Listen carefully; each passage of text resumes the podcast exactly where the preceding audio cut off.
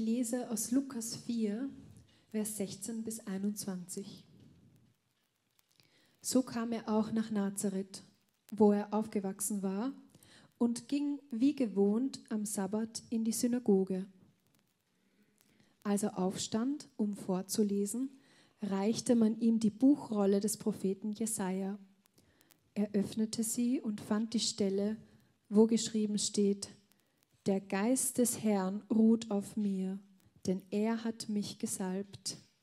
Er hat mich gesandt, damit ich den Armen eine frohe Botschaft bringe, damit ich den Gefangenen die Entlassung verkünde und den Blinden das Augenlicht, damit ich die Zerschlagenen in Freiheit setze und ein Gnadenjahr des Herrn ausrufe.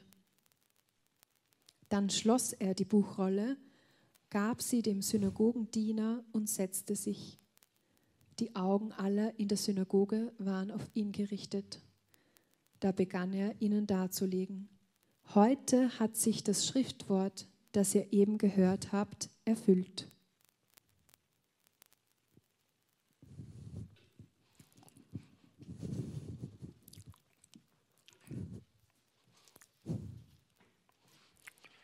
Schönen guten Morgen, auch von meiner Seite. Ich soll alle grüßen von Brigitte, meiner Frau. Lässt euch alle ganz herzlich grüßen. Ja. Man schreibt das Jahr 66 nach Christus. Das römische Reich steckt in Turbulenzen. Nero, Claudius, Caesar, Augustus, Germanicus. Er wird noch zwei Jahre leben. Und mit seinem Tod, da endet die julisch-claudische Dynastie. Und zwei Jahre vor diesem Jahr brannte Rom. Nero hat diesen Brand wahrscheinlich nicht selbst gelegt. Historiker sagen, dass er 50 Kilometer von Rom weg war zu diesem Zeitpunkt. Unklar ist, ob er dem Brand den Auftrag gegeben hat. Wie auch immer. Ein Schuldiger musste gefunden werden für diesen Brand, für diese Ursache. Wer hat diesen Brand gelegt? Und da gab es eine Gruppe von Menschen, die, boah, die konnte man schnell als Schuldige bezeichnen. Ja? Und wenn man diese schuldig bezeichnet, diese Gruppe von Menschen, Christiani werden sie genannt, ja? dann hat man zwei Dinge. A, man hat einen Schuldigen, B, man hat eine Gruppe von Unliebsamen entfernt, eliminiert. Diese Christiani waren irgendwo verhasst, weil sie Gott nicht als Kaiser angebetet haben. Sie haben einen anderen Gott angebetet, sie haben zu Jesus Christus gebetet. Und es hat dem Kaiser nicht so ganz bekommen. Und die Hetze und die lokalen Progrome, die erfüllten dann auch die Vorgabe des Kaisers, dass diese Gruppe verurteilt werden sollte.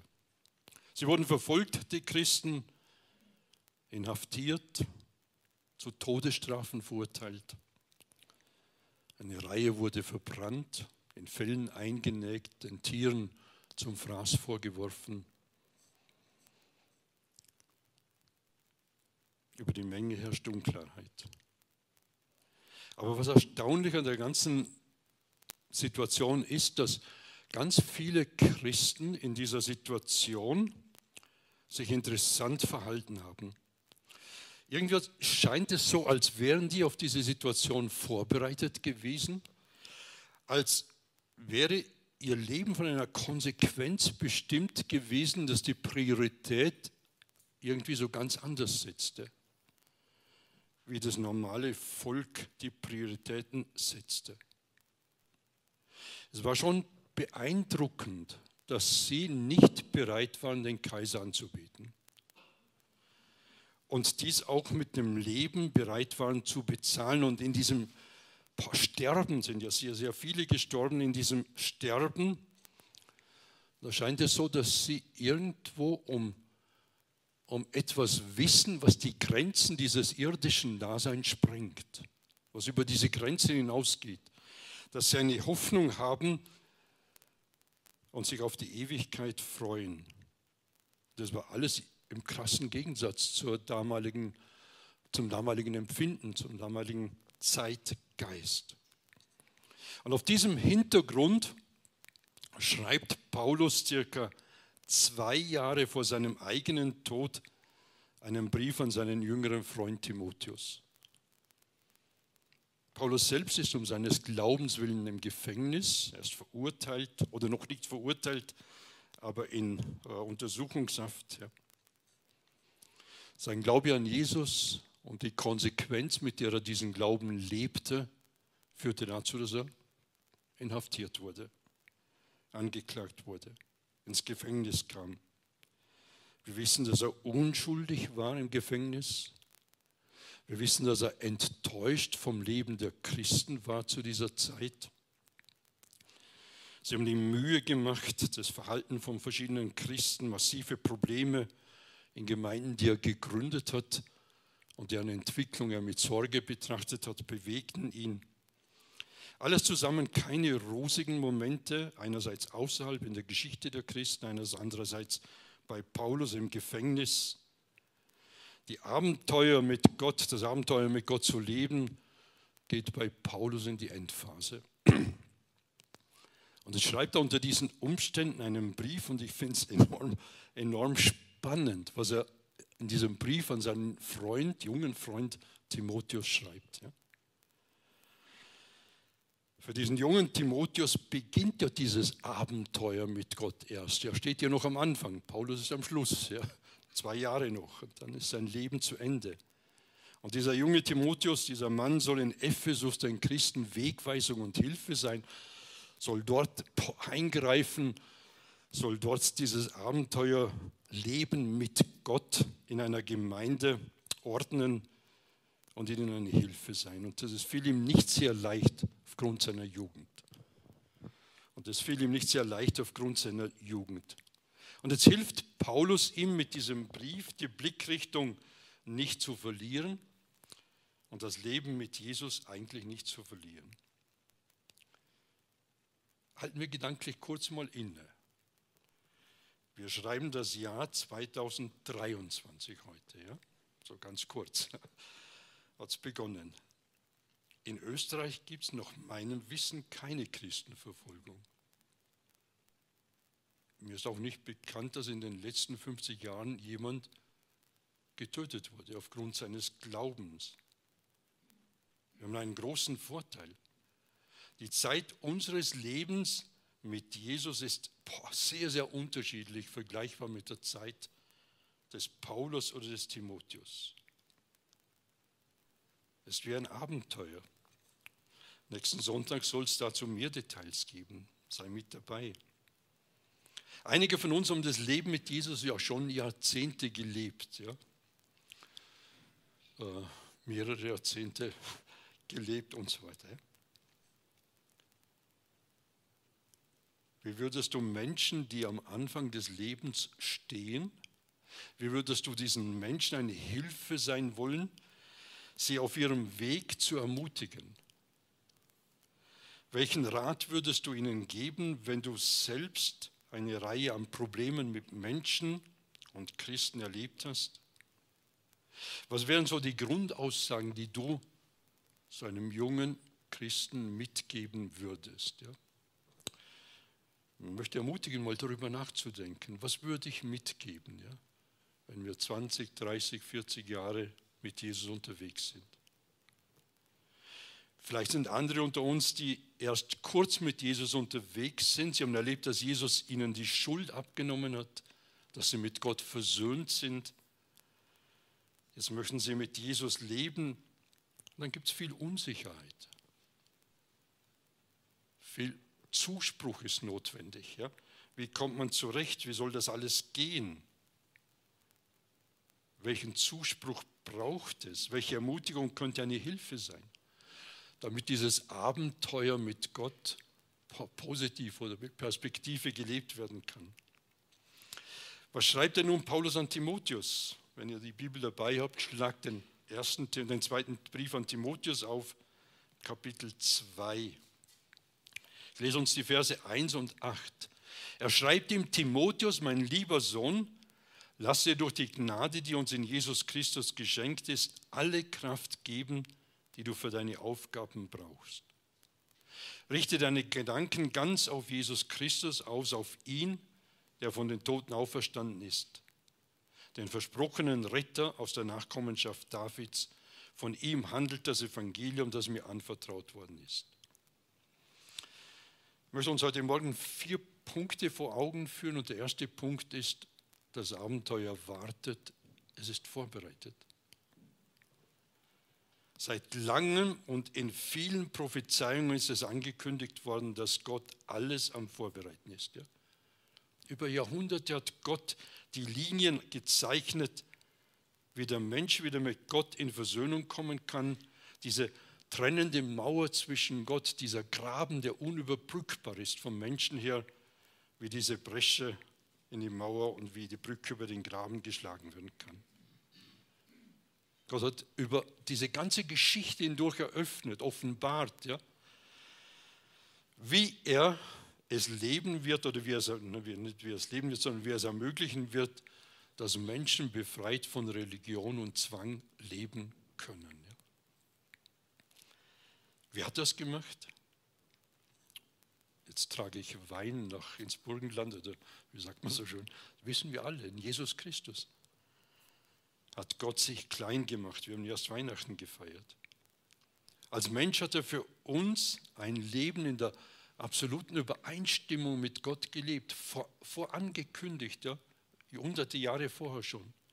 Einmal wird einer kommen, der dieses Leben in Übereinstimmung mit Gott lebt.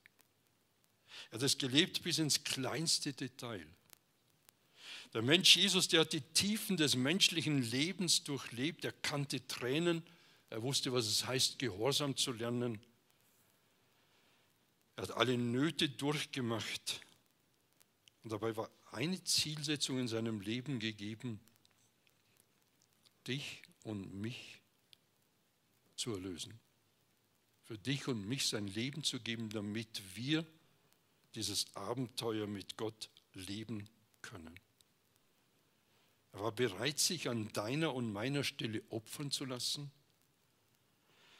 ja nicht nur opfern, sondern er war bereit zu sagen, ich nehme die Schuld von dir und mir auf mich und ich bezahle sie.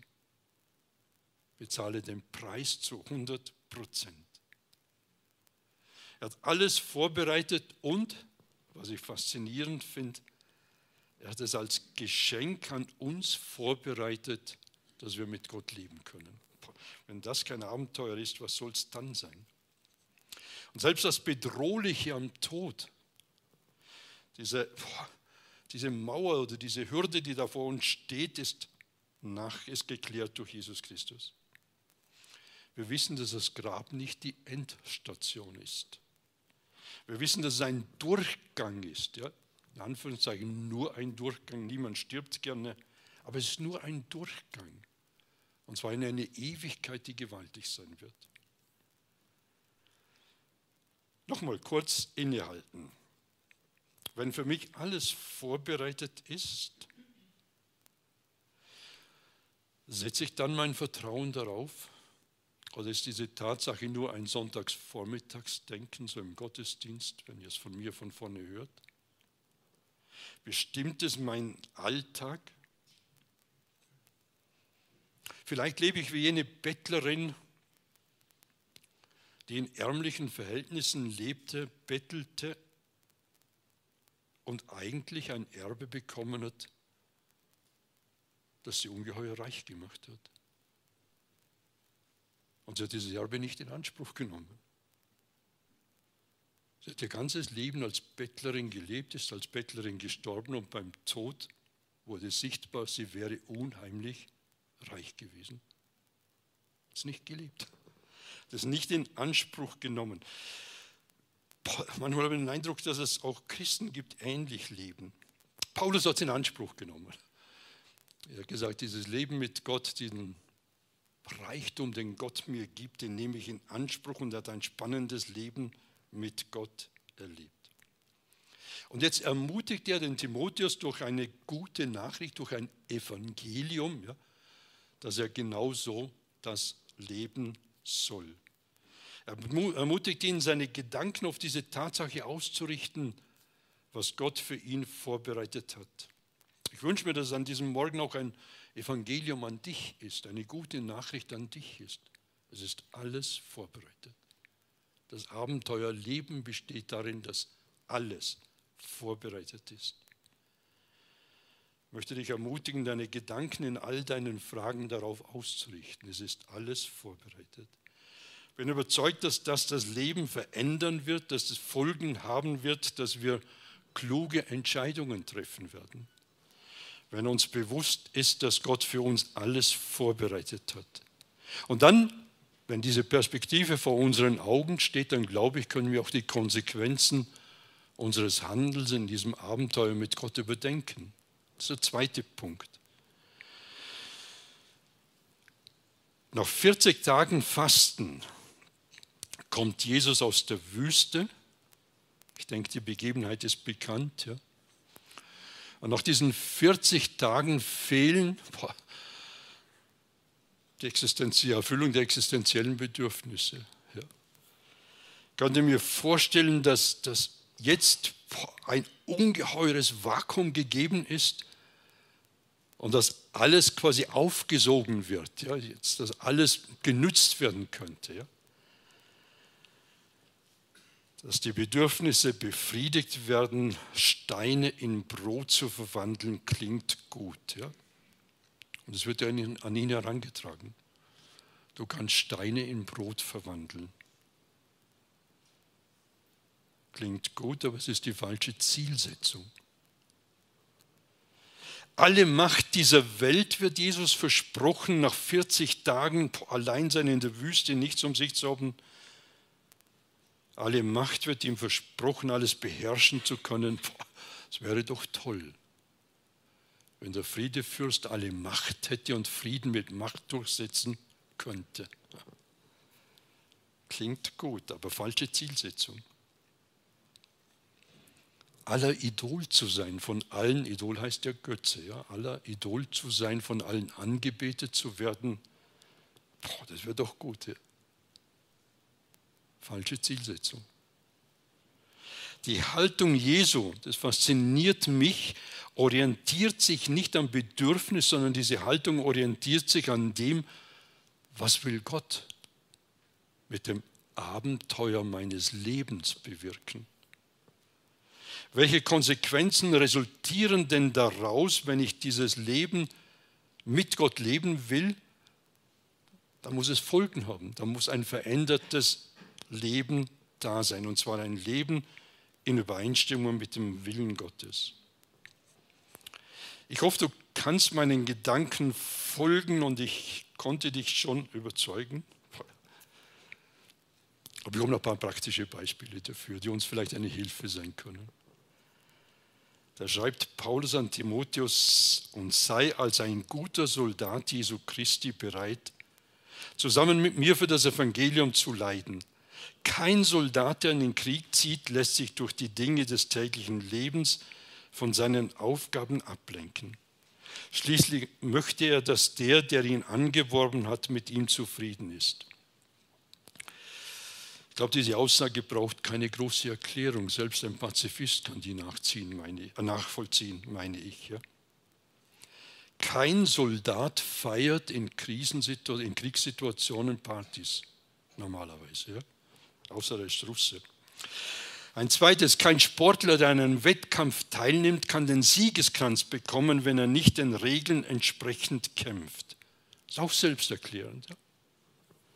Der ORF hat mehrere Dokumentationen über Sportler gebracht, vielleicht habt ihr einige gesehen davon. Und zwei dieser Sportler, die gerade 50 Jahre alt geworden sind, haben mich sehr begeistert. Ja. Hermann Mayer, einige kennen ihn noch, ja, es gibt ein paar Leute, die in dem Alter sind, in dem sie ihn noch kennen. Dieser Hermann Mayer hat von Kindheit an den Wunsch gehabt, Skirennläufer zu werden. Und weil er mit 16 zu schmächtig war, zu schwach war, konnte er nicht im Kader sein. Und dann ging er her und hat überlegt, hat die Konsequenz gezogen, um das Abenteuer zu erleben, ich werde Maurer. dann habe ich täglich ein Training. Ja? Und er hat die Maurerlehre gemacht. Das war seine Zielsetzung. Und so hat er sechs Jahre lang als Maurer untertags gearbeitet, am Abend dann noch seine Bergläufe und was weiß ich gemacht. Ja, mit 22 Jahren, eigentlich viel zu spät, ist er in den Kader eingestiegen. Ja. Einer der erfolgreichsten und besten Sportler, die wir haben. Ja. Ungeheuer.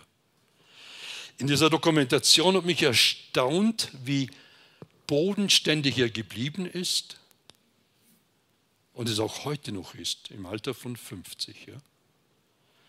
Das Abenteuer erlebt, ich glaube, weil er für Konsequenzen bereit war. Ein anderer lustiger Vogel, Andreas Goldberger. Der ist vielen auch bekannt. Mit sechs Jahren setzte er sich das Ziel, Skispringer zu werden. Ja?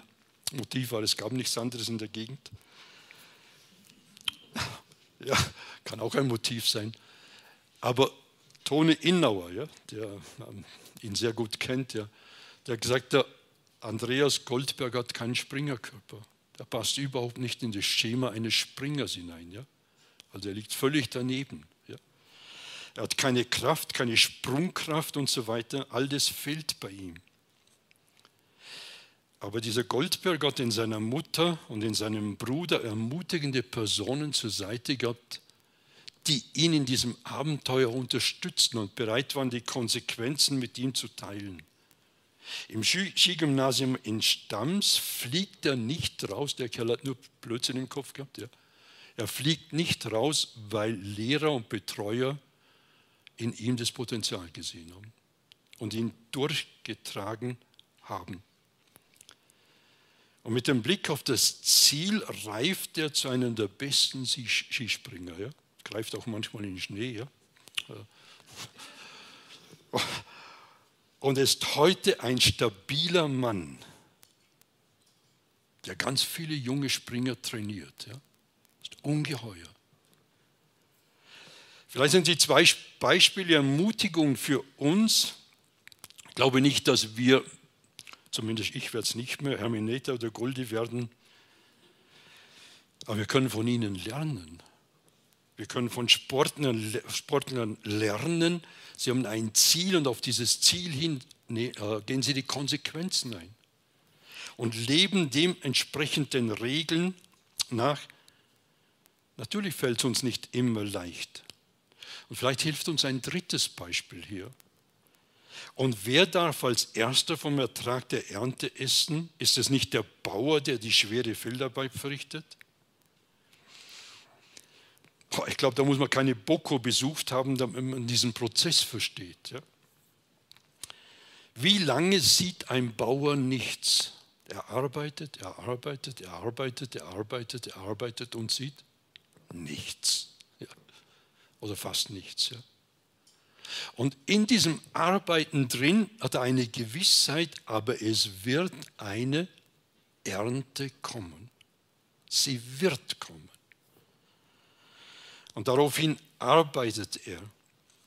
Diese Gewissheit motiviert ihn, dass er am, während der Woche nicht feiern geht, sondern arbeiten geht. Es wird die Zeit kommen, wo er das Ergebnis genießen kann. Mit der Konsequenz, jetzt dafür zu arbeiten, wird das Ergebnis, die Ernte kommen. Und dann sagt Paulus zu Timotheus, denk darüber nach. Denk über diese Dinge nach. Der Herr wird dir in allem das nötige Verständnis geben. Ich finde es toll, dass ihr Denken mit einbezogen wird. Ja? Das Leben mit Gott, dieses Abenteuer mit Gott nicht einfach nur stupides Glauben ist, ja? sondern dass man nachdenken kann, dass man Konsequenzen überlegen kann, Entscheidungen treffen kann und dass dieses Leben mit Gott nicht bedeutet, den Verstand abgeben zu müssen, sondern man kann ihn so einsetzen, dass man in den guten Bahnen, in den guten Ordnungen Gottes lebt. Ich glaube, dass uns Gott dann auch ein Verständnis dafür geben wird, wie wir Leben bewältigen können, das auch im Jahr 2023. Dass wir mit gesprengten Grenzen im Blick auf Gottes Welt und die Ewigkeit leben können. Das ist mein dritter Punkt. Das Abenteuer wartet gesprengte Grenzen. Diese für uns unzugängliche Welt, ja, wir können ja nicht von uns aus in den Himmel, in die Dimension Gottes. Ja. Diese unzugängliche Welt Gottes offenbart sich in unser Leben hinein. Und dann erleben wir, wie menschliche Sehnsüchte, Sehnsüchte, die, die wir nicht selbst erfüllen können, wie diese Sehnsüchte erfüllt werden durch die aus der anderen Welt heraus durch Jesus erfüllt werden. Da werden menschliche und irdische Grenzen gesprengt und prophetisch hat Jesaja bereits 700 Jahre vor Jesus schon diesen Blick darauf gerichtet und wir haben es ja in der Lesung gehört, als Jesus in der Synagoge diesen Text liest, der Geist, des, der Geist Gottes des Herrn ruht auf mir. Denn der Herr hat mich gesalbt, um den Armen eine gute Botschaft zu verkündigen. Er hat mich gesandt, um die zu heilen, die ein gebrochenes Herz haben, und zu verkünden, dass die, verkündigen, dass die Gefangenen freigelassen und die Gefesselten befreit werden. In der Gegenwart von Jesus sind Menschen heil geworden an ihrer Seele und an ihrem Leib. Zerbruch, physisch zerbrochene, psychisch zerbrochene Menschen erlebten Heilung und neue Perspektiven für ihr Leben. Menschen, die in, in Denksystemen, in religiösen Denksystemen gefangen waren, wurden frei. Und Menschen, die ihr Vertrauen auf Jesus setzen, egal ob das eine Prostituierte war oder ein hoher Theologe, sie wurden, sie haben erlebt, dass sie reichlich beschenkt werden. Er hat mich gesandt, prophezeit Jesaja, um ein Gnadenjahr des Herrn und einen Tag der Rache unseres Gottes auszurufen und alle Trauernden zu trösten. Er hat mich gesandt, um es den Trauernden zu ermöglichen, dass ihnen ein Kopfschmuck anstelle von Asche, Freudenöl anstelle von Trauerkleidern und Lobgesang anstelle eines betrübten Geistes gegeben werde. Und dass man sie Eichen der Gerechtigkeit und Pflanzungen zur Verherrlichung des Herrn nennen kann. Und da stehen wir heute drin als Christen. Wir sind ein Teil dieser Erfüllung. Dieses Abenteuer mit Gott bedeutet, dass es für uns Realität ist, natürlich ein Stückwerk. Es ist noch nicht in der vollkommenen Form gegeben. Die volle Erfüllung wird noch kommen. Aber wir gehen in eine gewaltige Zukunft hinein. Auch wenn es in dieser Welt vielleicht eher etwas dunkel aussieht. Aber die Perspektive, die wir als Christen haben, ist eine gigantische. Und weil, weil diese Perspektive für uns gegeben ist, sollen andere Menschen davon erfahren. Gib die Botschaft, sagt Paulus an Timotheus, gib die Botschaft, die du von mir gehört hast und deren Wahrheit dir von vielen Zeugen bestätigt wurde, an vertrauenswürdige und zuverlässige Menschen weiter, die ebenfalls fähig sind, andere zu lehren. Paulus hat selber gelebt, äh, gelebt ja? Er hat verkündigt, was ihn beschäftigt hat, was ihn getrieben hat, ja? was sein Anliegen war, egal unter welchen Umständen. Und er sagt dann, und weil ich diese Botschaft verkünde, verkünde, habe ich viel Schweres durchzumachen und bin jetzt sogar wie ein Verbrecher gefesselt. Aber das Wort Gottes kann man nicht in Fesseln legen. Man kann den Boten einschränken. Ja? Aber man kann das Wort Gottes nicht in Fesseln legen. Das heißt, wir haben eine Dimension, ja? Eine grenzensprengende Dimension, dass das Wort Gottes nicht in Fesseln gelegt werden kann. Was hat das mit unserem Alltag zu, zu tun? Nochmal ein kurzes Innehalten. Wie könnte dein Alltag aussehen, wenn du diese Perspektive morgen übermorgen, hm, die ganze Woche, in deiner Ehe, in deiner Familie, an deinem Arbeitsplatz, in deinem Beißel, wo du dich erholst, oder im Verein oder wo immer du bist, wenn du das auslebst. Könnte sein, dass man dich eingrenzen kann, aber das Wort Gottes kann man nicht eingrenzen. Das heißt, diese Botschaft ist nicht eingrenzbar. Welche Antwort möchtest du geben? Dieses Abenteuer wartet, erfordert eine Antwort von dir an diesem Morgen. Mir ging es nicht darum, nur Theologisches weiterzugeben, sondern ich möchte dich herausfordern, eine Antwort zu geben. Das Leben von Jesus war kein Ponyhof. Ja? Es war ein gigantisches Abenteuer mit Höhen und Tiefen, tiefste Tiefen. Ja? Aber der Blick von Jesus über die gesprengten Grenzen hinaus in jene Dimension der unsichtbaren Welt Gottes ermöglichte ihm die Konsequenzen abzuwägen und Entscheidungen zu treffen. Er wusste sich eingebettet in einen Plan Gottes, der über lange Zeit vorbereitet war. Ein Paulus lässt sein Leben davon bestimmen, ein Timotheus soll es bestimmen lassen. Und du heute Morgen auch. Und ich auch. Wir sollen uns davon bestimmen lassen.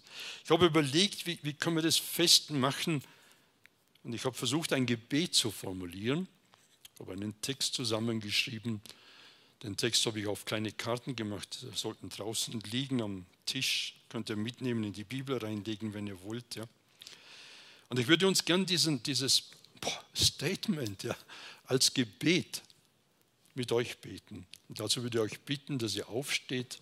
Und wenn du dieses Gebet mitbeten kannst, es wird an die Wand projiziert, dann bete es mit. Ja. Und wenn es deiner Haltung und Meinung entspricht, dann sag ein starkes Amen am Schluss. Ja.